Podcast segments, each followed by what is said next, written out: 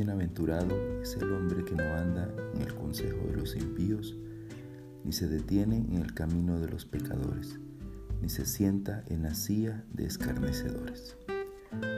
El Salmo 1 comienza en el primer versículo con una bienaventuranza, con una bendición, y es que bendito es el hombre, primero, el que no anda, segundo, el que no se detiene, y tercero, el que no se sienta.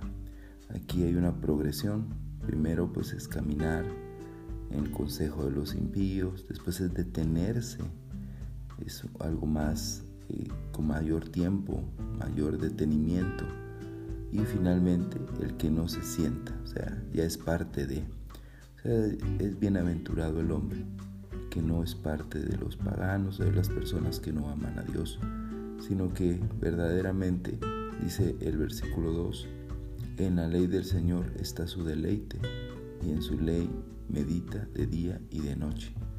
Este hombre es diferente, esta mujer es distinta. No anda en malos caminos, sino más bien en la ley del Señor está su deleite. En la ley del Señor medita de día y de noche. ¿Cuál es el resultado? Versículo 3. Será como árbol plantado junto a corrientes de agua, que da su fruto a su tiempo, y su hoja no se marchita. En todo lo que hace, prospera. ¿Cuál es la bendición del hombre que ama la palabra, que se deleite en ella, que medite en ella y la aplique en su vida? será como un árbol.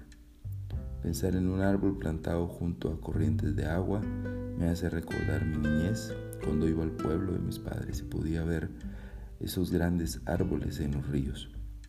Árboles inmensos, árboles que las raíces están expuestas y se ven ahí junto al río.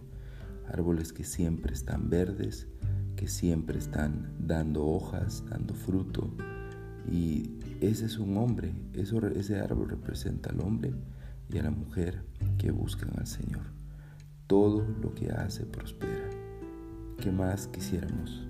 Tener una vida exitosa, una vida de prosperidad, una vida que va avanzando y que mejora.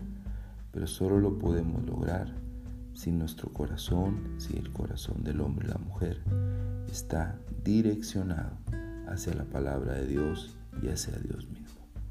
Queremos ser árboles plantados junto al río, busquemos la palabra de Dios.